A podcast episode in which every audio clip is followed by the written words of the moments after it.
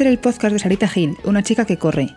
Aquí cada dos semanas conoceremos a diferentes mujeres que nos motivarán y ayudarán a seguir disfrutando del deporte. Bienvenidos a este espacio personal y deportivo.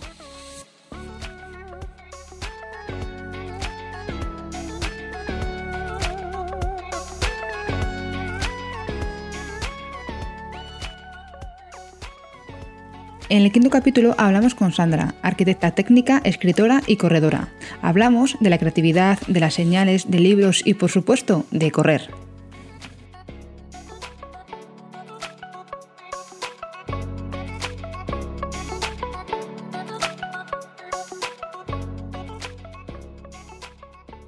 En el episodio 5 tengo a Sandra Vadillo, una corredora y escritora. Hola Sandra, ¿cómo estás? Hola, muy bien. Con ganas de pasar un rato hablando de, bueno, de libros, por supuesto, porque también es parte de tu vida, y también de correr, que es lo que nos une al fin y al cabo. Sí, sí, sí, aquí estamos, aquí estamos para darlo todo. Fenomenal. Pues bueno, para que la gente te conozca, eh, quiero que tú te, presentes. Bueno, pues eh, si tuviera que decir algo de mí, es que soy una persona constante y que no tiende a rendirse por lo que quiere a pesar de las circunstancias. Entonces, pues es eso. Siempre estoy intentando estar en constante evolución y en mejorar las cosas en, la medida de lo posible. Siempre intentando como pensar qué hice ayer y cómo lo puedo hacer mejor hoy. Pero desde un punto de vista positivo, no desde la autocrítica y desde la lapidación. Digamos, desde el punto de vista este que dices, venga, voy a mejorar, pero sin hacerme daño. Y esa es mi eterna lucha esa evolución, pero pensando humildemente qué puedo mejorar sin echar balones fuera y, con la aceptación de, cuando no salen las cosas bien, que es lo duro. Vale, perfecto. Y bueno, eh, lo que he comentado antes, lo que nos une en esta charla es correr. Quiero saber cómo empezaste tú a correr. Pues empecé a correr porque necesitaba un cambio en mi vida, a muchos niveles, a nivel emocional y también a nivel físico porque fui al médico y resulta que yo no lo sabía, pero yo tengo una hipercolesterolemia. Entonces, ¿qué pasa? Que cuando te dan el número gordo del colesterol, da alto. Pero claro, ¿qué pasa? Que yo tengo el colesterol bueno muy alto y eso hace que el total sea grande. Pero yo no lo sabía. Entonces, claro, a mí me dio un valor muy alto de colesterol y yo soy una chica bajita que, bueno, bueno, no llego al metro sesenta. Y mm, nunca he tenido problemas ni de sobrepeso ni nada de eso, pero tampoco pero no he estado delgada ni con un cuerpo súper musculoso. En algún momento pues he tenido barriguita, michelines, tal. Y claro, cuando eres tan pequeñita, pues se nota un montón, ¿no? Entonces, claro, en un cuerpo alto coges 3 kilos y no se nota tanto, pero en un cuerpo pequeñito coges 3 kilos y, y, se nota, ¿no? Entonces estaba ahí en un punto en el que yo no me encontraba bien con mi cuerpo, yo me miraba al espejo y no me gustaba, era así, pero también porque detrás a nivel emocional tampoco estaba bien y claro, fui al médico y encima el médico, me tocó un médico un poco que me leyó la cartilla y me dijo, no puedes ir por la vida con este nivel de colesterol, pues yo salí de ahí pensando, Dios mío, o sea, me voy a morir.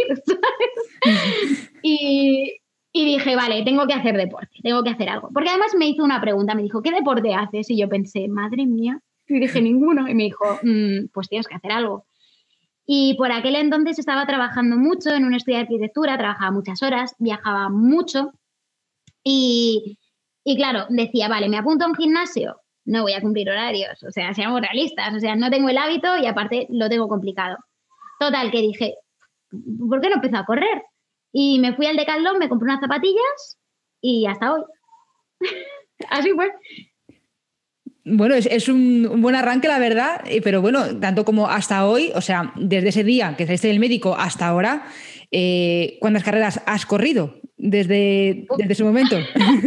Por eso te digo hasta hoy, porque no he parado. Por eso que, es un cambio grande el, ser sedentaria con de repente eh, ir a todas las carreras de haber así por haber. O sea, es un cambio grande. Ser sedentaria hasta el nivel de ver el autobús en la esquina y decir mm, hasta luego que venga el siguiente. O sea, ni correr para el autobús. O sea, yo ese, era mi nivel, ¿eh? O sea, yo no corría ni para coger el autobús. Y además es que me pasó una cosa muy graciosa, que en una carrera adelanté al que era mi profesor de educación física y me gritó, si no lo veo, no lo creo. o sea que con eso te lo digo todo. Qué bueno. El cambio es posible. No, sí, sí, que no hay, no hay límite ninguno. Y para correr, ¿cuáles son tus motivaciones? Pues al principio era lo que te digo. Al principio era bajar el colesterol. Después ya empecé a correr más y dije, ostras, que, parece que, que, puedo correr más rápido.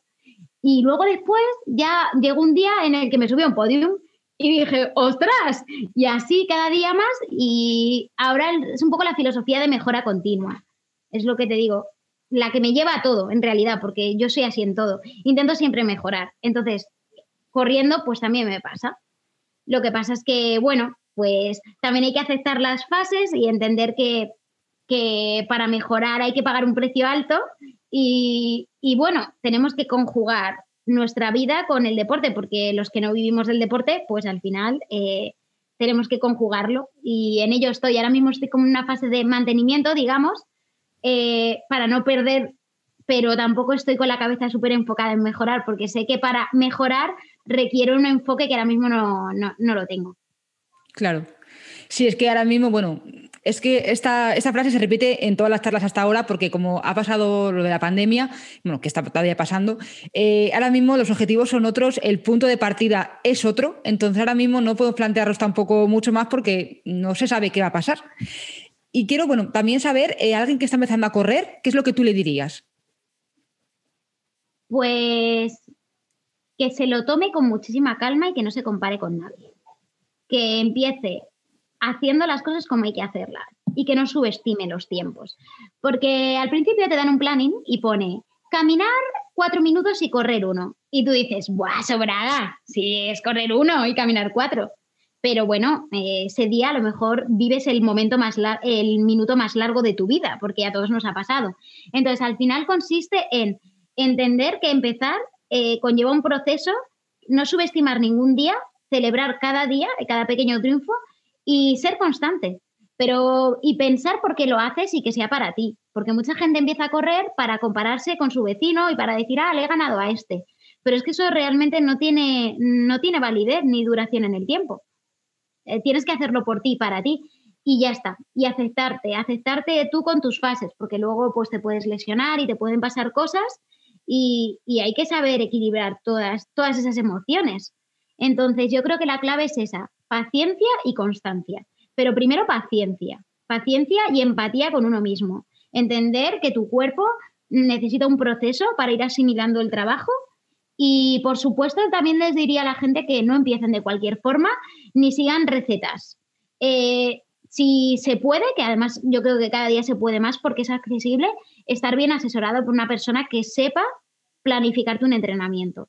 A lo mejor no te compres la camiseta tan cara, cómprate una camiseta más barata o, cómprate una, o, no te compres camiseta, yo una camiseta mm, de propaganda, pero paga un entrenador o entrenadora. Yo es lo que diría, porque al final es garantía de acotar la posibilidad de reducir lesiones y al final es la posibilidad, la posibilidad de aprender, porque es una persona que está formada y que te va a saber responder a todas tus dudas. Y si tu objetivo es que esto dure en el tiempo, tienes que, y no es una moda, pues hay que construir la casa con buenos cimientos. Tal cual, tal cual, totalmente de acuerdo. Y además, eh, bueno, la verdad que has comentado de, no compararse con la gente, totalmente de acuerdo, porque precisamente si decimos, bueno, es que quiero correr para ganar al vecino, es que a lo mejor tú paras ese día de correr y ya está, el vecino sigue entrenando y de repente el vecino es el mejor atleta del mundo y tú te has quedado en que le ganaste un día. Entonces, al final, no juzgar por un día a una persona porque ese día, a lo mejor por lo que sea, pues pasó algo, pero que luego al final, pues constancia y que superación con uno mismo. Me, gusta que lo digas porque todo, todo el mundo lo ha dicho y es que quiero que este mensaje también, pues oye, que es que es por algo, que lo decimos también por algo porque es verdad, al fin y al cabo. Sí, es que, a ver, aquí hay como dos patas en todo, ¿no? Hay una pata que es el talento, que, que es algo que puedes tener de manera innata, y es así, porque hay personas que de una manera innata pues son más rápidas y corren más o tienen cierta habilidad más para los deportes que otras. Es una realidad. Las comparaciones son odiosas, pero eso simplemente si te vas al parque y ves a niños correr uno al lado de otro, eso se ve mirando. Pero eso no determina nada, eso es un punto de partida, porque mm, al final el trabajo, la constancia es lo que te hace mm, mantenerte al pie del cañón lógicamente, si tienes talento y eres constante, pues, pues, pues, pues llegarás más alto, ¿no? Pero al final el talento no lo es todo. Entonces, claro, eh, por eso no hay que compararse con nadie, pero yo creo que en nada, ni corriendo ni en nada, porque cada uno tiene sus procesos y es, un error bastante común el que cometemos, el compararnos con la gente. Yo creo que no hay que compararse con la gente ni verlo desde la envidia, sino coger referentes y que te inspiren y pensar, bueno, pues si esta persona ha llegado aquí, voy a acercarme a esa persona. Y a lo mejor te das cuenta que con el tiempo la persona que era tu referente número uno la has pasado. Pues a por el siguiente. Y así. Con humildad y, que esas personas te inspiren y que te ayuden a, llegar a tus objetivos, pero no para compararte a un nivel mm, desde la envidia o para quitarle valor a lo que hace cada persona, pero sobre todo porque no tenemos ni idea de la vida de nadie, ¿sabes? Al final Tal cual. Sí, porque tú vas a una carrera con alguien y tú qué sabes si esa persona viene de trabajar en un turno de noche, no sé cuántas horas, y tú te has levantado fresco, desayunado tranquilamente. Es que al final no sabemos nada y entonces es mejor ir con la mente abierta y, centrarte en uno mismo porque sabemos lo nuestro, no lo de los demás. O sea que tal cual, de acuerdo con, lo que dices. Las batallas de cada uno no, no, tenemos ni idea. Y de hecho al final cuando nos cuentan cosas eh, te impresionas, ¿no? En plan de, y siempre detrás de cada corredor hay una historia, ¿no? Que está guay saberla, porque te das cuenta y dices, jo, pues hay personas que corren. Yo creo que todo el mundo tiene un motivo para correr al final, de una forma u otra, por sí mismo, o por alguien que no está, o por, no sé, hay gente que es realmente inspiradora y que y ahí están esos ejemplos para quien tenga ojos que vea, ¿no? Sí, Qué bueno. Vale, ya, bueno, eh, también quiero que me comentes eh, que, porque me he enterado que estuviste en el Campeonato de España de Media Maratón en, Melilla. Entonces, mi pregunta, ¿cómo alguien que tenía una vida sedentaria, por lo que tú has dicho, de repente un día va a un Campeonato de España de Media Maratón? Por favor, explícame esta historia. Pues a ver, esto es porque no hay nada, no hay, mm, no sé, no sé quién dijo esta frase, este aforismo, porque lo he leído muchas veces, que no hay una energía motriz más fuerte que la voluntad. Entonces, ¿qué pasó? Pues mira, yo te lo cuento. Lo que pasa es que yo ahora pienso en esta historia y me río mucho, ¿vale? Porque, porque es que es muy graciosa. Yo me preparé la media maratón, bueno, me preparé, no me preparé la media maratón. Yo ahora que entreno sé que no me la preparé, pero yo fui a la media maratón de Madrid y, a ver, yo corría, estaba más o menos en forma y tal, y paré el crono en 1.37 y dije, ah, pues qué bien, qué contenta estoy. Y la gente me decía, ah, ¿cómo corres? Tal. Y yo, y de repente un día miré que el mínimo para el campeonato de España era 1.35 y dije, ¡buah! Pues si entreno en serio, estos dos minutos los bajo y me voy al campeonato de España de media maratón. Así, con mi bendita inconsciencia, yo a competir con las mejores de España, pero da igual, yo llego la última, pero soy la última de las mejores y esa era mi motivación. Total, que luego me empecé a, enterar de que me tenía que federar y un montón de cosas que yo no tenía ni idea, ¿eh? Yo no tenía ni idea, porque por aquel entonces eh, no tenía ni un reloj que midiera ritmos casi prácticamente. Iba con el Garmin de fitness y con las zapatillas del Decathlon, que yo tengo la coña siempre de que me faltaba la, la gorra de la caja rural del banco, o sea, para correr, así. Y entonces ya me dijeron, ah, pues te tienes que federar, no sé qué, y yo, ah, pues bueno. Y me federé, me apunté a un club, que es el que estoy ahora, en Artineón, y conocí al que es mi entrenador, que para mí es una bendición eh, conocerlo porque me ayuda mucho a todos los niveles. Y yo lo llamé, imagínate, a un hombre experimentado que entrena un montón y tal, y llega una chica y te dice, hola, que mira, que tengo una ilusión, y es ir al campeonato de media maratón, que tengo 1.37 y he visto que piden 1.35 y que quiero ir a la media maratón de Valencia, que es en dos meses, a ver si lo consigo. Entonces, claro, mi entrenador se cortocircuitó, ¿vale? En plan de, a ver, chica, mm, por orden. Eh, ¿Cuánto tiempo llevas corriendo? Y yo, dos años y medio. Y el otro, pero vamos a ver, ¿tú sabes lo que estás diciendo? Eh, mm, sí, a ver, si he corrido en 1.37 y sin entrenamiento, pues con entrenamiento yo creo que 1.35 lo bajo. Y el hombre es bastante probable, pero por pasos, eh, porque es que uno no puede ponerse a entrenar una media maratón así de primeras, hay que empezar la carga progresivamente tal. Y yo, bueno, pero que tengo dos meses. Y el tío me, miraba como diciendo, madre mía, esta tía está loca. Pero al final, pues él me empatizó conmigo porque es un hombre maravilloso y me dijo, bueno, mira, Sandra, yo sé que tienes una ilusión y yo sé que la ilusión mueve montañas. Entonces, vamos a hacer una cosa, vas a ir a Valencia, vas a correr, pero tú, mira, haz una cosa, hazme caso, este es el planning, tú síguelo Llegarás a Valencia como llegues, que lo consigues bien, que no pasa nada, si no, no pasa nada y lo intentas de nuevo en otra. Pero a mí ya se me había metido entre ceja y ceja Valencia, yo tenía una creencia firme desde mi ignorancia y era que dos minutos era muy fácil bajarlo. Y la realidad es que me salió, ¿sabes? Y ahora, ahora me hace mucha gracia porque cuando uno está entrenando sabe lo difícil que es bajar dos minutos. Pero yo en ese momento era como que iba por la pared, aunque me estrellara, y yo no veía la posibilidad de fallo. Y me fui a Valencia, e hice 1.34 y pico y saqué la mínima. Y así. Pero con la total convicción de que lo iba a hacer. O sea, es como, ¿dónde estaba esa convicción que tienes de lo voy a conseguir? O sea, es que yo no lo dudaba. Por ignorancia, por lo que fuera, pero es que no lo dudaba. Y, y lo conseguí. Y entonces esta es mi historia. Así que es cierto que, claro, me puse en manos de este entrenador, no negocié ningún entrenamiento y entrené. Pero era un tiempo completamente insuficiente. Y, y ya está. Y desde entonces llevo entrenando con él ya, ya son cuatro años.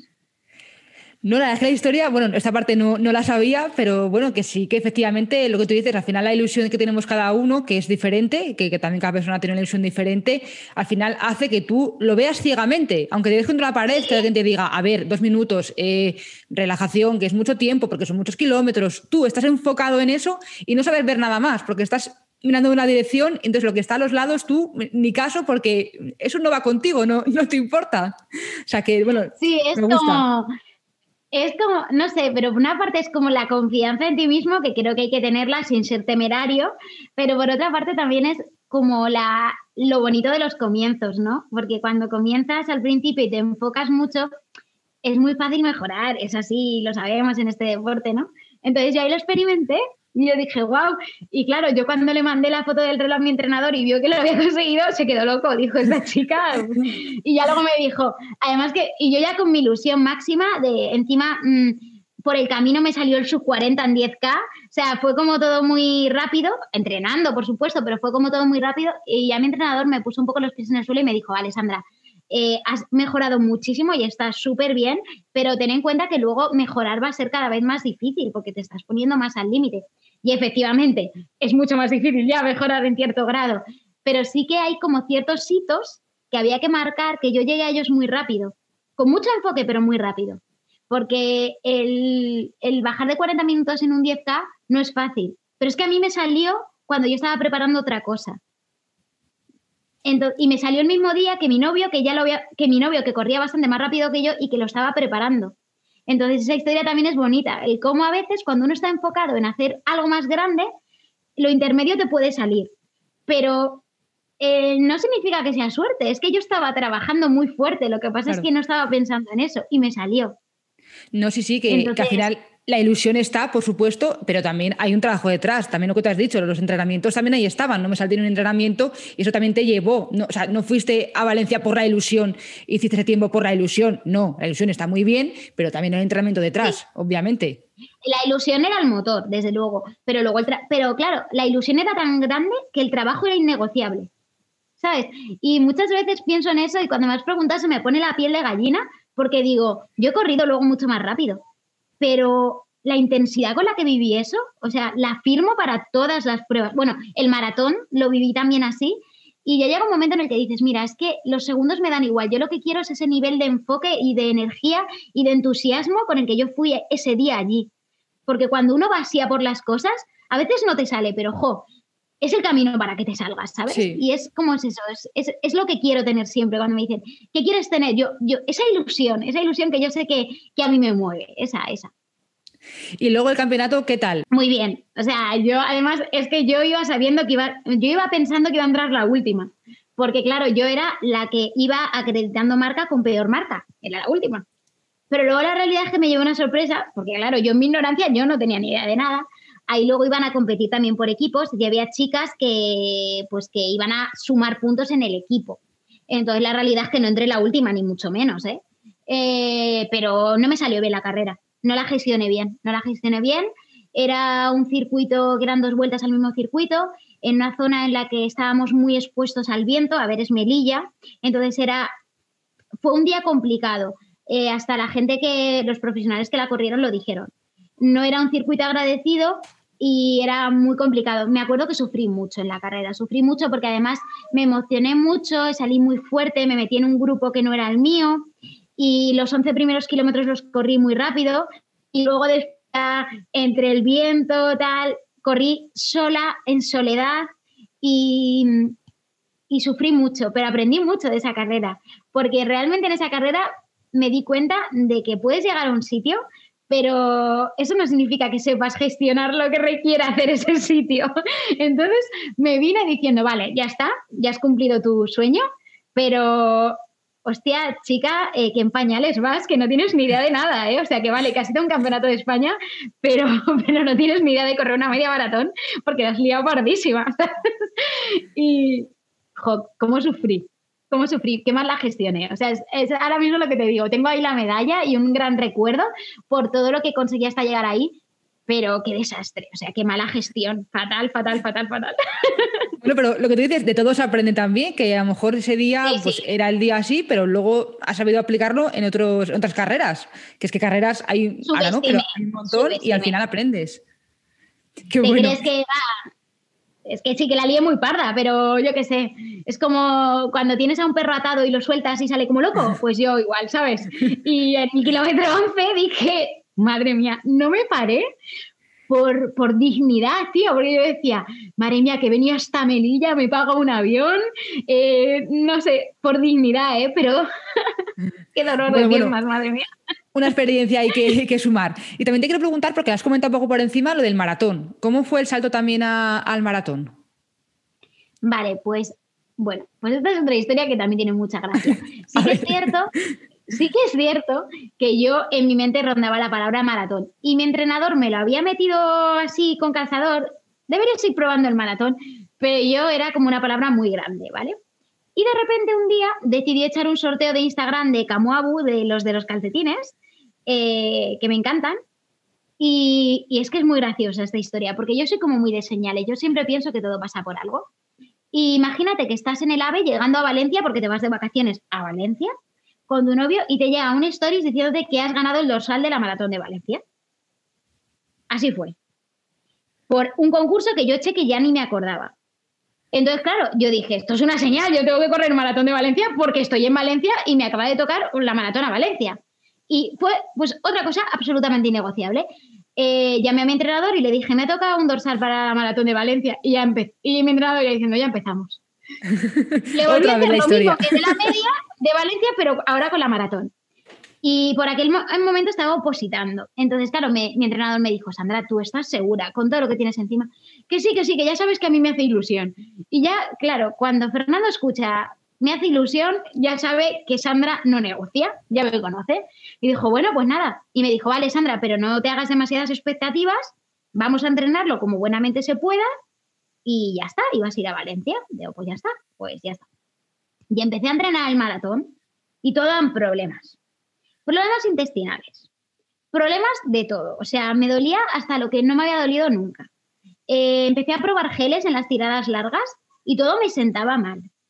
Tener que parar para ir al baño en, en tiradas largas. O sea, fiebre, me pasó de verdad, de todo, de todo. Que gente que entrenó conmigo en algunos momentos pensó, esta chica no llega a Valencia ni de coña. Pero yo pensaba, mm, yo voy a ir, o sea, yo voy a ir, yo voy a ir, yo voy a ir. Al final, ningún gel me valía. Tenía, sabes que tienes que tomar geles y más en un maratón. Al final, eh, probé las glucosas, estas de naranja, eh, las naranjitas estas que te da. Y me tomé, creo que 10 glucosas, porque era lo único que podía tomarme. Yo no podía tomar geles, porque todo me sentaba mal, pues soy intolerante a la lactosa. Y ya tenía un miedo añadido, que era, no puedo meterme nada en el cuerpo porque me voy, me voy, tengo que ir al baño y tengo que parar. Y yo en una maratón no paro. Claro, yo decía eso. Total, que al final me planté en Valencia del mismo motivo que te digo. Yo hice todos los entrenamientos sin negociarlos, pero había días que el reloj marcaba cosas que me gustaban y otros que no. Y al final llegué a la conclusión de que yo iba a ir a Valencia a hacer lo que pudiera, pero no tenía en mente a qué ritmo tenía que ir hablé con mi entrenador y mi entrenador me dijo, mira, vamos a hacer una cosa. Tú entrena y yo el día de antes, tú me llamas y yo te digo al ritmo al que tienes que ir. Te lo juro que fue así, ¿eh? Y yo tengo tanta confianza en él que dije, vale. Y yo, el día de antes, te prometo que fue así y él lo puede decir, le dije, Fernando, ¿a qué ritmo tengo que ir? Y me dijo el ritmo al que tenía que ir y a mí me entró un retortijón de tripa que dije, ¿pero qué dice este hombre? Y me dice, ¿tú confías en mí? Le dije, sí, sí, yo confío en ti y te puedo asegurar que no se equivocó. O sea, él estableció con unos parámetros que yo lo iba a correr en unos rangos si no había ningún problema y, y lo cumplí.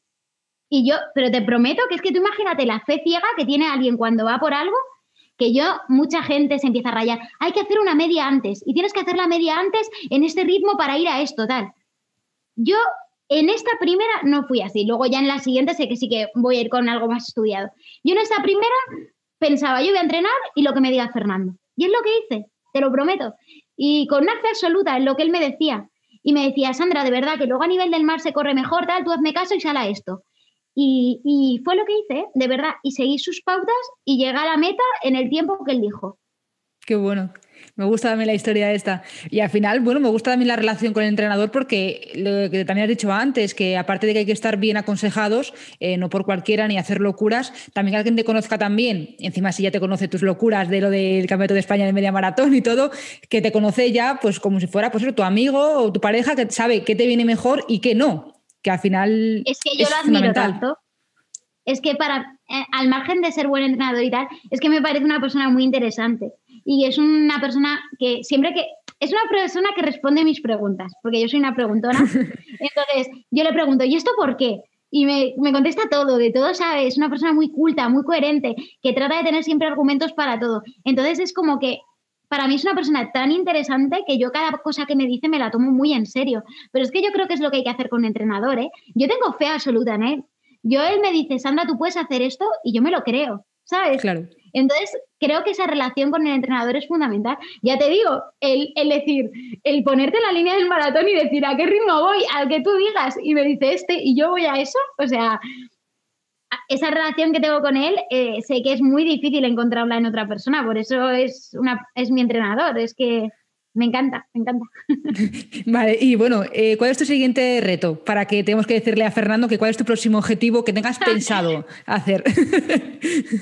Pues, pues lo hablé con él el otro día precisamente porque, a ver, ahora sí que es cierto que hay mucha gente que está compitiendo en las poquitas carreras que hay o los que están federados en pista y tal, hay gente que está probando cosas y, y yo podría probar algo de eso. O sea, quiero decir, lo podría hacer con mayor o menor éxito, pero la realidad es que estoy enfocada ahora mismo en un plano más laboral y estoy entrenando para mantener. Pero claro, en mi filosofía entra mucho el maratón como prueba, porque yo soy muy luchadora, muy guerrera y muy de, constancia, ¿no? Entonces, claro, yo pensé, mira, pues es que yo lo primero que quiero correr después de la pandemia es un maratón. Y yo ya lo tenía en mente. Y hablando con, con, mi entrenador, me dijo, bueno, Sandra, he visto que hay algunos maratones por ahí que a lo mejor se celebran. Y dije, ya nos vamos conociendo. Entonces, todavía no sé, porque, claro, no sé ni siquiera si se va a celebrar. Y no sé ni siquiera si van a pedir marcas mínimas o algo que a lo mejor no las tengo. Pero en mi mente ronda el 14 de noviembre Maratón de Sevilla.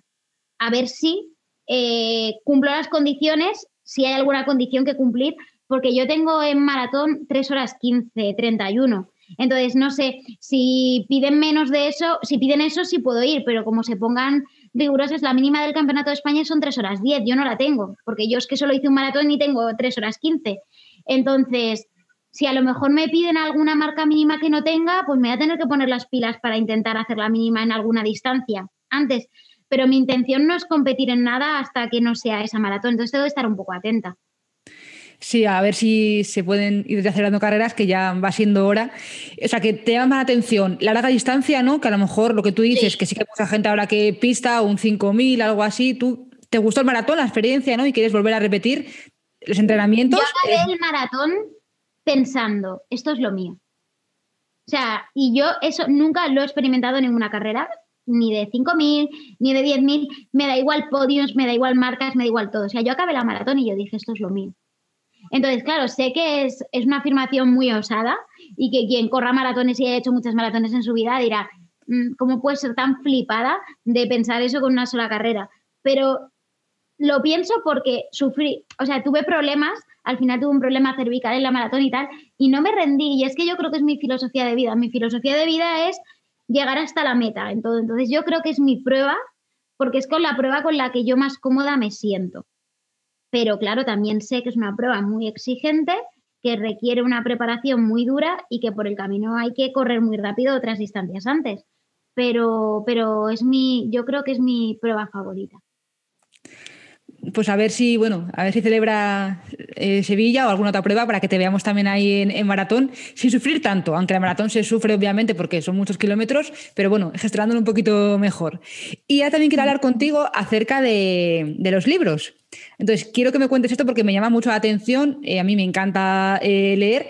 De hecho, me encantaría escribir un libro. Alguna vez me he sentado, pero no, de momento no parece que surja y, tengo mucho respeto a la gente que, escribe porque precisamente creo que no es fácil. Porque como me he sentado, sé que no es fácil escribir un libro. Entonces quiero que me cuentes un poquito esta, parte tuya, no solamente de correr.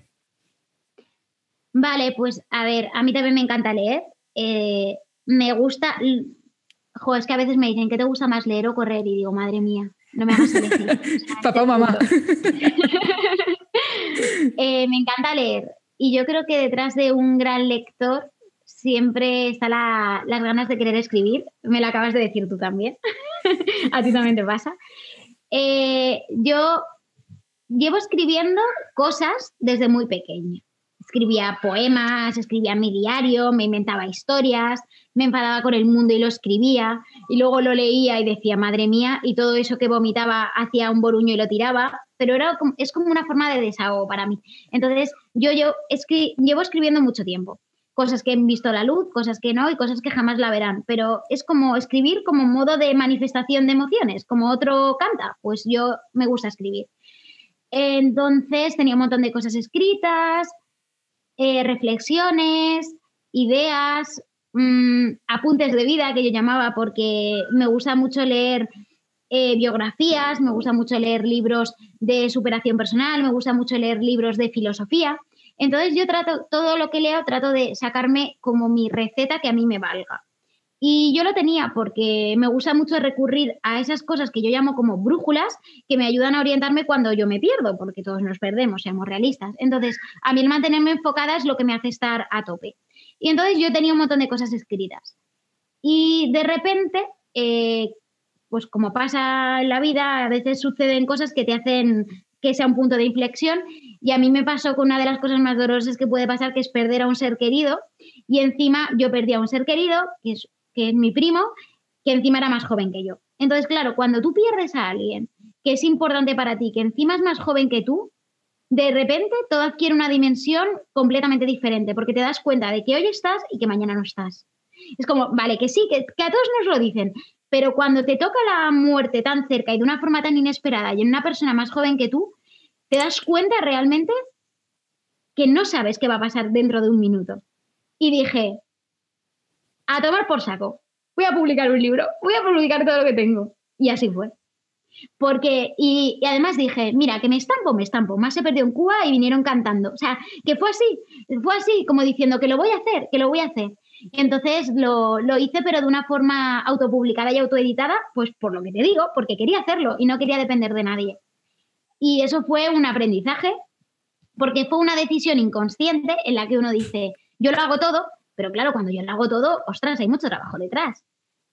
Pero ya metida en la vorágine, no podía negociar y tenía que hacerlo todo. Entonces fue ha sido una experiencia muy bonita porque he aprendido muchas cosas por el camino, pero también una experiencia de las que tienes la absoluta responsabilidad de todo y no puedes delegar en nadie, ¿no? Entonces al final lo hice y salió muy bien y, muy contenta. Y ahora, pues la realidad es que después de hacer todo el trabajo ese duro de picar piedra y de tener que enfrentarte a situaciones que no te imaginas, porque la gente se cree que escribir un libro es escribir un libro y ya está, pero el libro hay que venderlo, el libro tiene muchas cosas detrás, pues ahora estoy con una editorial, estoy con Penguin Random House, porque me recibí, un buen día recibí un email de un editor diciéndome que querían comprar los derechos de mi libro y ahora estoy muy contenta porque estoy llegando a puntos donde no podía llegar yo sola. Entonces al final la historia fue que yo tomé la responsabilidad absoluta de hacer todo lo que tenía que hacer para que mi libro existiera y luego el universo me premió con una de las mejores editoriales viniendo a llamar a la puerta de mi casa. Eh, me siento de verdad bendecida, porque es que, mm, te lo digo en serio, o sea, yo muchas veces pienso en esto y me parece un sueño, pero luego también me di cuenta de todo lo que me lo he currado hasta llegar ahí, digo, yo creo que es una recompensa, porque de verdad, lo que, todo lo que tuve que hacer para que los libros salieran eh, es para escribir otro libro. Pero, pero claro, luego de repente recibes ese email y dices, Dios mío, todo esfuerzo ha merecido la pena. estoy súper claro, estoy con ellos, estoy con Penguin Random House y los tres libros han pasado a ser uno por temas comerciales y, nada, muy contenta y muy agradecida porque estoy conociendo a gente muy interesante que me está ayudando mucho. Qué bueno, porque además veo que lo que hablas de los libros al final también lo aplicamos al deporte. Es decir, hay detrás mucho trabajo. O sea, eh, hay tiempos, tú tienes tiempos muy buenos, pero es que detrás hay muchos entrenamientos. Mm, sí, yo, tengo publicado un libro, pero es que detrás eh, hay mucho curro. O sea, que si quiero llegar aquí, eh, tengo que pasar por todo esto antes. O sea, que no es fácil llegar a, un campeonato de España de media maratón. No, es que antes me lo he currado. Eh, he publicado libros, sí, pero es que antes me lo ocurra muchísimo. O sea, que también esto creo que es muy bueno. Lo, lo, mediocre es pensar que las personas que consiguen cosas tienen suerte. A ver, que la suerte existe, seamos realistas. Pero como decía Dalí, que la suerte me pille trabajando, ¿sabes? O sea, la suerte te favorece si tú estás preparado. Si tú no estás preparado, la suerte ni la ves, o sea, la suerte ni te hace cosquillas. Pero yo reconozco que sí que hay el factor suerte está, pero el factor suerte está para el que está preparado. Si no estás preparado, la suerte no, no es suficiente. Es, pero, ostras, pero que, la suerte te acompañe, ¿eh? si estás preparado, eso siempre. Vale, y cuéntame un poquito acerca de, los libros, de, qué van y eso. Cuéntame. Bueno, ahora ya es un libro, vale. Eh, pero está dividido en tres partes, porque para mí son tres. Pues al final es un poco, trato de plasmar mi filosofía de vida, pero desde una forma muy humilde, porque claro, yo sé que aquí pueden entrar muchos juicios de valor, de gente que dice, ¿por qué hablas de algo que no eres experto? Y cosas así que es que a mí me hacen mucha gracia, porque al final eh, el saber es colectivo y todo está ahí, nadie ha creado nada, pocas cosas. O sea, pocas cosas están inventadas, lo que hay que hacer es descubrirlas. Entonces, yo mis libros básicamente se componen de tres partes, cada capítulo, que es un capítulo en el que cuento alguna experiencia a nivel personal que me hizo reflexionar sobre algún tema, una segunda parte en la que tengo una cosa que llamo procedimiento, en la que digo, pues esto es así, me ha servido para esto. Y una tercera parte que son citas y frases célebres o aforismos de personas que han hablado sobre el tema. Entonces, todo, eh, las tres partes del libro es así. Entonces, pues por ejemplo, el día que me pregunté qué, mm, qué era el amor, ¿sabes? Es un capítulo. y entonces me empiezo yo a rayar ahí, pues uno piensa en el amor, porque piensa así, así, tal, y luego empiezo a contar todo lo que he leído acerca del amor y lo que a mí más me ha gustado, más me ha servido y más me ha resonado, y, así está. Entonces, eh, los que lo han leído muchas veces me dicen, es que tus libros son como una especie de ensayo. Y bueno, pues la verdad es que creo que sí, porque yo he leído muchos ensayos y al final indirectamente eso sale. Claro. Pero es de una forma muy sencilla, muy práctica y muy al uso. De hecho, se llama el libro para personas ocupadas porque otra cosa que he tratado de hacer es desmontar mitos. Como por ejemplo, no leo porque no tengo tiempo. Mentira. O sea, no lees porque tu prioridad es otra. Entonces, mis libros son capítulos súper cortos que se leen en menos de cinco minutos cada capítulo y el libro no se tiene por qué leer en orden. Entonces, si no lees es porque no te da la gana. A mí no me digas que no tienes tiempo. Porque este capítulo, cinco minutos. Mira, en el que estás sentado en el baño te lo lees si quieres. Que no quieres, no pasa nada. Pero es porque tú no quieres, no porque no tengas tiempo. Entonces el libro se llama un poco el libro para personas ocupadas porque es como, ah, estás muy ocupado y no tienes tiempo para leer, pues este es tu libro. y era la idea del título. Sí, sí, sí. También te aplicado al deporte, de no, es que no entreno porque no tengo tiempo. Vamos a ver, eh, todos tenemos las mismas horas del, del día otra cosa es que a lo mejor te gusta estar en el sofá cinco horas, pues a lo mejor en lugar de estar cinco, estás de tres y media y estás una hora haciendo deporte, por ejemplo, que también a veces hay que enfocarlo diferente, igual que lo de leer. Hay que también crear un hábito, eh, como en el deporte. Es que yo creo que es igual, ese sentido. Hay que crear un hábito, decir, es que me relaja leer, es que me relaja ir a correr. Yo creo, vamos. Sí, son prioridades, son prioridades que tenemos cada uno en momentos de nuestra vida. Sí que es cierto que puede haber circunstancias en las que la vida porque la vida viene como viene y la vida te pone en situaciones y en cosas que no es que sean más importantes, pero sí más urgentes y te hacen tener que tomar decisiones que te hacen parar en ciertos aspectos. Pero bueno, al final es lo que yo digo, cada uno luego se acaba reencontrando. Y yo sé que, por ejemplo, yo he llegado a madrugar para leer, porque quería leer una hora. Entonces, y eso pues lo hace alguien que tiene la determinación de hacer algo, igual que a lo mejor otro madruga porque quiere hacer otra cosa. Entonces, al final, es una cuestión de prioridades. Entonces, mientras tú tengas claro cuáles son tus prioridades, que, ostras, que tu prioridad puede ser dormir y me parece estupendo, ¿sabes? Pero es una cuestión de prioridades. Por eso digo que no hay que compararse con nadie. Entonces, cada uno somos como somos y yo creo que la clave es aceptarse cada uno como es. y quiero saber también, como escritora, ¿qué relación tiene para ti la creatividad con el deporte? Vale, pues a ver, sí que es cierto, yo creo, a ver, el deporte sobre todo te enseña dos cosas muy importantes que yo creo. La primera es a triunfar y la segunda a fracasar. ¿Por qué? Porque cuando tú consigues, cuando has entrenado muy duro y consigues tu objetivo, has triunfado. Y bueno, esa sensación creo que quien la ha vivido la quiere volver a revivir, ¿no? Pero también te enseña otra cosa, que es a fracasar, porque también muchas veces has entrenado muchísimo y te pegas una torta contra el suelo por el motivo que sea, que puede ser diversos factores. Entonces, eh, cuando uno se expone tanto que trata de intentar conseguir algo, un objetivo grande, como puede ser escribir, y escribir algo que le pueda resultar, porque a ver, yo leo mucho y me encanta leer, pero yo también pienso muchas veces, como me encanta leer y sé que hay tantos libros, cuando tú escribes algo tienes la responsabilidad de decir, tiene que tener el valor suficiente para que esa persona que me está leyendo, que me está regalando algo tan insustituible como su tiempo, eh, mm, merezca ser leído. Entonces, claro, te entras en esa tesitura en la cual dices, ¿qué es creatividad? ¿Qué es...?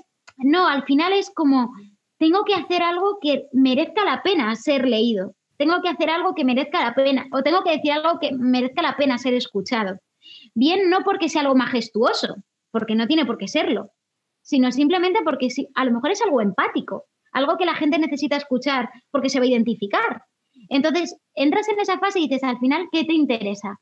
Yo, desde mi punto de vista, ser auténtico y ser tú mismo, porque al final es la llave que te va a mover a todos sitios. Y yo creo que uno tiene que hablar de lo que sabe o de lo que ha experimentado. Entonces, ¿Creatividad es eso? Bueno, dentro de ese periodo en el que tomas la decisión de hacer eso, sí que hay puntos creativos y cosas que te inspiran, que te llegan y dices, ah, lo voy a hacer así para tal. Pero es que eh, creo que todos somos creativos por naturaleza si estamos bien enfocados. Entonces, si tú estás enfocado en hacer lo que tú quieres, yo creo que eres creativo. ¿Y alguna vez entrenando eh, te han venido ideas para escribir o... o sea, ¿quieres saber eso? la inspiración ¿Te ha pillado entrenando? Que decías antes lo de Dalí. ¿Te, ha venido eh, entrenando? Haciendo series no, ni haciendo cuestas tampoco, te soy sincera, pero rodando sí. sí, sí, de hecho escribí un, presenté un, bueno, a ver, me he presentado a varios concursos literarios de muchas cosas, con más éxito y con menos éxito, con menos éxito que, o sea, con menos éxito que más, o sea, es decir, he presentado muchas cosas y he ganado muchas menos, es así pero un poema que tenía como una idea rondando en la mente y me fui a rodar y lo até. Y llegué a casa, me senté y lo escribí. Y gané un tercer premio.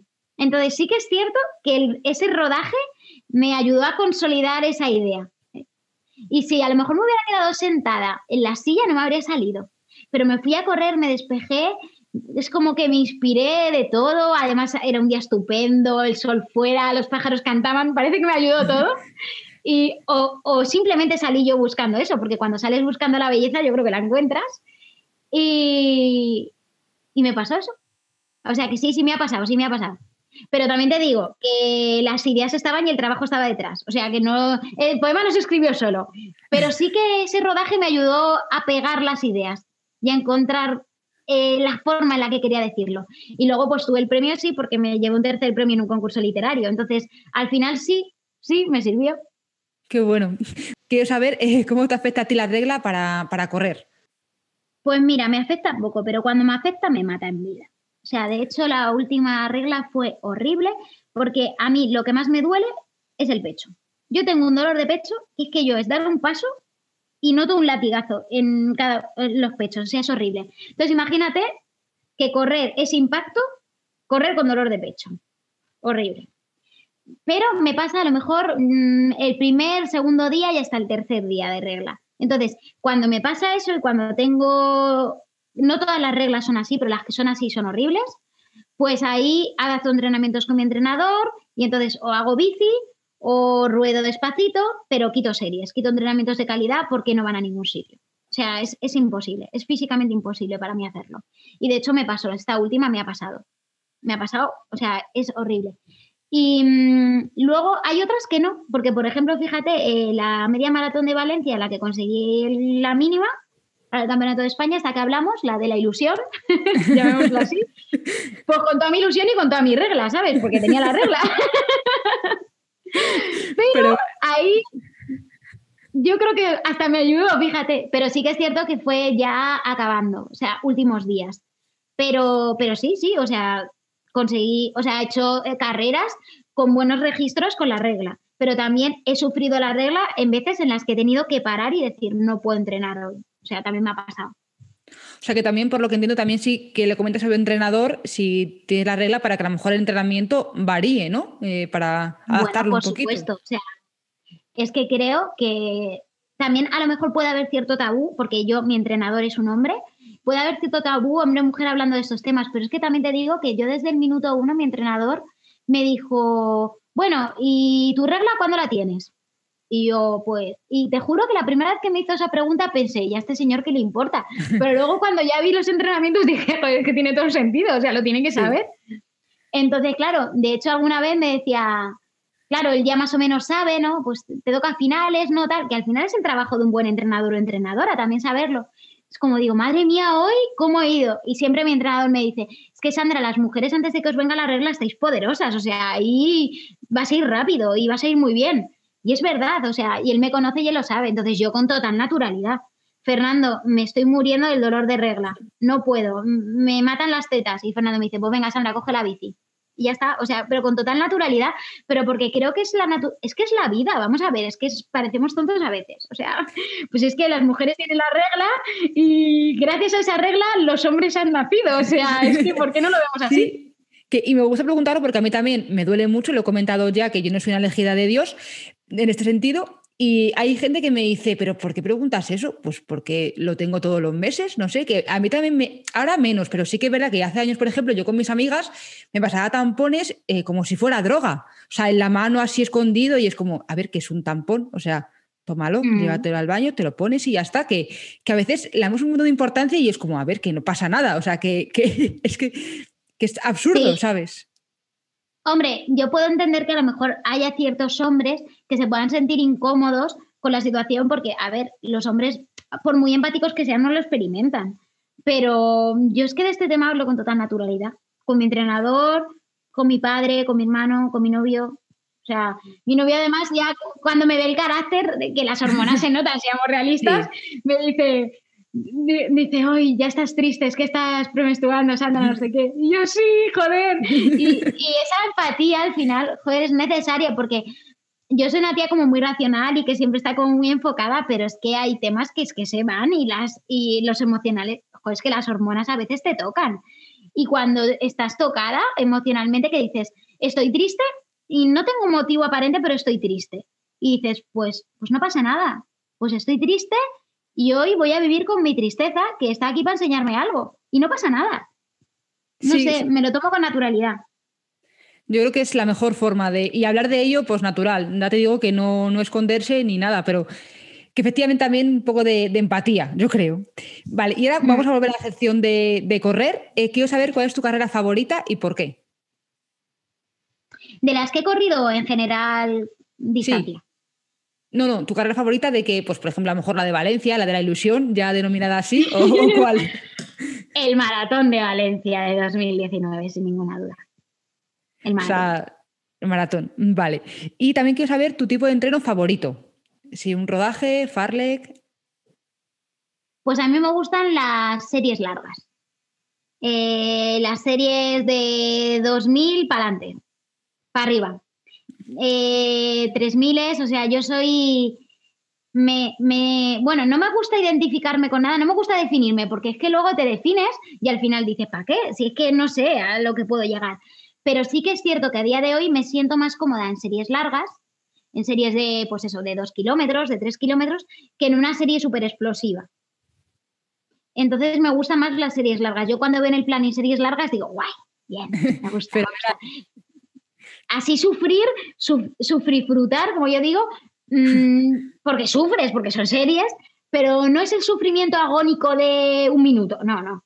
Diez minutillos, once minutillos ahí, así. Sí. Esas, esas, esas son las que me gustan. A día de hoy, ¿eh? vale. ¿Y te gusta entrenar sola o acompañada? yo soy muy de soledad, ¿eh? A mí la soledad me hace ubicarme. A ver, que yo los rodajes en compañía me encantan. Y luego soy una cotorra, que ya has visto que no hace falta que me tires de la lengua para hablar.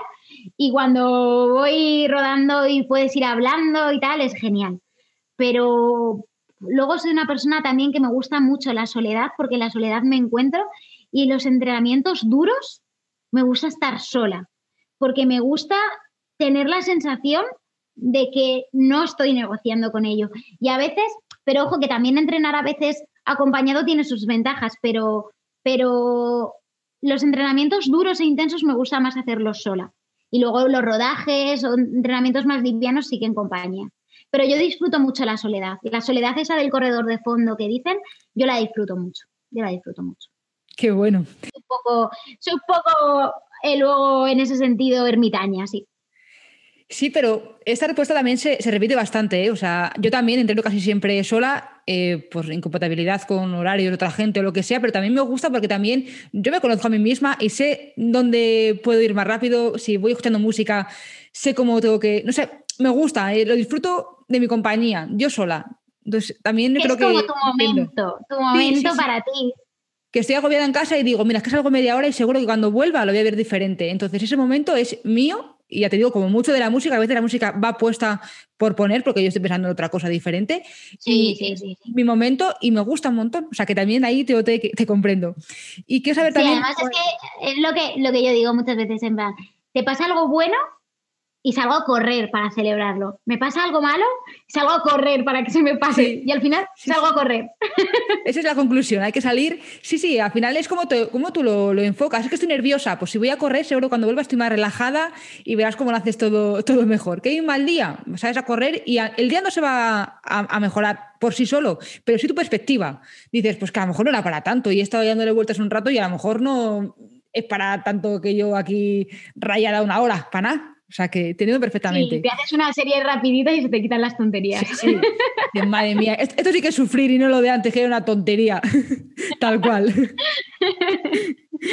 eh, quiero saber, Sandra, también cuál es tu hora favorita para salir a correr. ¿Cómo te gusta más? Pues me encanta salir a mediodía, de esta hora rara en que la gente está comiendo, echándose a la siesta, y más en días de primavera como ahora que está el solecito fuera. Me encanta, me encanta por, bueno, como soy una ermitaña, ya te lo he dicho, pues la soledad de... Yo soy de las que va a comprar cuando nadie va a comprar y va a correr cuando nadie corre, porque el parque es para ti. Entonces ayer, por ejemplo, me fui a entrenar a las 3, sí, no, a las 3 menos cuarto, que es una hora rarísima. es que tenía el parque para mí, dije, guau, es que esto, esto es para Qué lujo, es un lujo eso. Claro, lo que pasa es que luego eso depende, si puedes conciliarlo con tu vida laboral o no. Pero esa es mi hora favorita que no siempre es posible, desde luego. Vale, ¿y te gusta no debería haberlo dicho, a ver si ahora la gente me va a copiar y ya no voy a estar sola. Yo hay de, todo. Y yo ya he comentado que sí, que yo corro con música. ¿A ti te gusta correr con música o, no? Con un híbrido. Yo lo que más me gusta es. Bueno, a veces sí. De hecho, eh, cuando entrené el maratón, para mantener los ritmos que yo quería mantener en las series largas, me ponía estopa. Entonces, sí que es cierto que para mí estopa es maratón. Para mí estopa es... El primer disco de estopa para mí es series largas. Entonces sí que es cierto que cuando me levanto por la mañana y digo, wow, hoy tengo este entrenamiento, ¿qué tal? Me pongo estopa, porque sé que esto sale y con estopa sale. Entonces, estopa es mi aliada para eso. Que es curioso porque no sé por qué nunca había sido tan fan de estopa, pero no sé. Pasa eso con estopa. Pero luego en los rodajes lo que me gusta es escuchar audiolibros. ¿Y por qué? ¿Dónde sale esta parte de por qué te gusta leer? Eh, ¿qué, es, ¿Qué es lo que te inspira a ti? Porque a mí, por ejemplo, escuchar música, escucho eh, música activa que me ayuda a llevar mejor el ritmo cuando me apetece. Otra veces, aunque la música te dando caña, yo digo, mira, yo paso ya. Pero, ¿cómo lo haces tú con los libros? Con los pues, audiolibros. Pues, a ver, como me gusta tanto leer, eh, hay veces que me encantaría tener más horas para leer más. Entonces, aparte de que me gusta leer, me gusta que me, me encanta que me cuenten historias. Entonces, eh, un audiolibro es con un buen narrador, que tiene que ser buen el narrador o la narradora, te están contando una historia. Entonces, al final, yo estoy corriendo, estoy haciendo un rodaje en el que voy relativamente cómoda, porque es un rodaje, no es un entrenamiento exigente, y me están contando una historia que me interesa, pues oye, ¿qué más quiero? Entonces lo veo así, lo veo así. Qué bueno. Sí, que al final también la inspiración o la motivación también nos puede venir de un libro, también, aunque estemos escuchando una historia, también nos puede motivar, no solamente música, como a mí que me gusta música, bueno, pues más eh, activa, más movida para, motivarme. Y eh, quiero saber también, ¿te gusta más correr en invierno o en verano? Yo creo que en verano. Yo creo que en verano. A ver, al final, cada parte tiene sus ventajas y sus inconvenientes. El verano es que si quieres correr bien tiene que ser o muy temprano o muy tarde, entonces estás más vetado y eso es, eso es un problema para conciliarlo con la vida en general. El invierno tiene la ventaja de que cualquier hora es buena para correr, es así, pero yo creo que disfruto más en verano, aunque a veces cuando hemos competido en alguna carrera con calor es, es horrible, es insufrible, es muy duro, pero la sensación esa de acabar sudando y comerme un trozo de sandía más grande que yo, esa, esa me gusta más. Que llegar a casa con frío. Sí, pues ya no nos queda nada también para que sea la época esa, así que a disfrutarlo. Y por último, la, sandía, la eh, sandía. ¿montaña o asfalto? ¿Cuál te gusta más? Pues es que no he probado la montaña, así que te tengo que contestar asfalto. Pero yo qué sé. Eh, sí que es cierto que tengo un par de amigos que me dicen que como pruebe la montaña no voy a bajar de la montaña porque me conocen pero la realidad es que también me gusta mucho el asfalto. Entonces, por ahora no creo que pruebe la montaña. Y pero ojo, es que veo mucha belleza en la montaña, entiendo mucho a la gente que se engancha a la montaña, pero creo que es otro rollo completamente diferente. Entonces, como me gusta correr rápido, todo lo rápido que puedo, pues creo que en ese sentido conjugo más con el asfalto. Pero, ojo, es que la montaña también es una experiencia, tiene que ser una experiencia de supervivencia muy guay.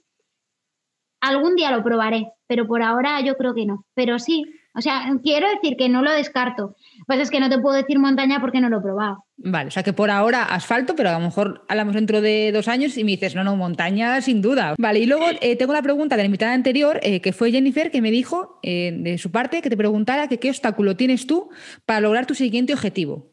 Y no me digas la pandemia, porque eso, o sea, no quiero hablar de pandemia más. ah, no, no, no. No, no te iba a decir eso. Ostras, pues yo creo, a ver, ya sabes que es la maratón de Valencia, lógicamente, o sea, de, Sevilla, Sevilla. Lógicamente, sí que es cierto, a ver, como obstáculo, es que no se celebre. Pero también como está, pero vamos a ponernos en la situación de, vamos a hablar de lo que podemos controlar, ¿no? Eso es. Vale. Pues mis creencias limitantes. Es decir, las pajas mentales que yo me cuente para no entrenar y lo que yo quiera negociar. Mm, obstáculo, mi cabeza, para bien y para mal. Entonces, espero tener la habilidad suficiente para poder conjugar lo que me pase sin desviarme del objetivo que es este, que quiero. Porque lo demás es circunstancial y habrá que aceptarlo. Y ya está, pero no voy a echar balones fuera. Mi cabeza, para bien y para mal. Perfecto. ¿Y una pregunta que tú quieras dejar para la siguiente invitada? ¿Cuál es? ¿Cuál es el pensamiento que te mueve cuando crees que no puedes más? ¿En carrera o en entrenamiento? En la vida. En la vida. No, enfocado el deporte, ¿no? Sí, yo soy de las que piensan que todos lo hacemos por algo o para alguien o por alguien. Entonces, Sí que es cierto que es muy aplicable corriendo, ¿no? Porque corriendo nos ponemos al límite. O sea, ¿cuántas veces corriendo piensas, me paro, me paro, me paro, me paro? ¿Cuál es el pensamiento que te hace no parar? ¿O qué imagen, qué persona, qué recuerdo, qué frase, qué canción, qué lo que sea? Ese, ese aliciente que te hace no parar. En general en la vida, porque al final en cualquier, en cualquier reto, pero aplicable a correr, ¿qué es lo que te hace no parar? Vale. Me gusta, me gusta. es que siempre, te lo juro, siempre que estas cosas digo, ay, yo quiero saber la respuesta ya de todo el mundo, me, encanta. Pues Sandra, la verdad es que, bueno, voy a estar hablando contigo eh, horas acerca de, bueno, de filosofía, de libros, por supuesto, de correr, pero algo que, que, saber ya te lo he preguntado, así que si tú quieres comentar algo que por lo que sea no habíamos dicho, que creas que puede ser también interesante. No, nada, que me lo paso súper bien, que para mí un placer que hayas querido hablar conmigo, que espero que la gente que nos escuche no se haya aburrido mucho, que haya sido un rato agradable. O lo podéis poner corriendo, rodando si queréis o con lo que queráis. Y nada, que, que nada, que me lo he pasado muy bien, que ha sido un placer y que invito desde aquí a la gente a que, pues eso, a que luche por sus objetivos, a que se compare con su versión de ayer y a que haya menos envidia y más admiración en general, en todo, en la vida. Porque al final siempre hay alguien mejor y siempre hay alguien peor. Lo único importante es lo que tú consigas y lo que tú seas capaz de hacer con las herramientas que tienes en ese momento y ya está. Y más empatía y más humildad y, y ya está. Solo eso, porque lo demás yo creo que viene solo. Vamos, es lo que yo trato de aplicarme en mi vida, que yo también me equivoco, ¿eh? que no soy Santa Teresa de Calcuta y que también me equivoco, la que más seguro, pero sí que intento que cada vez que me viene a la mente ese sentimiento, ese pensamiento de, ah, mira qué suerte tiene esta o este, o que pararte y pensar con perspectiva, ostras, es que a lo mejor hay algo detrás que no estoy viendo, ¿no? Eso. Tal cual. Me gusta, me gusta mucho el mensaje, Sandra. Le ha dado un placer conocerte como persona, como escritora y como corredora. Un placer de verdad. Muchas gracias.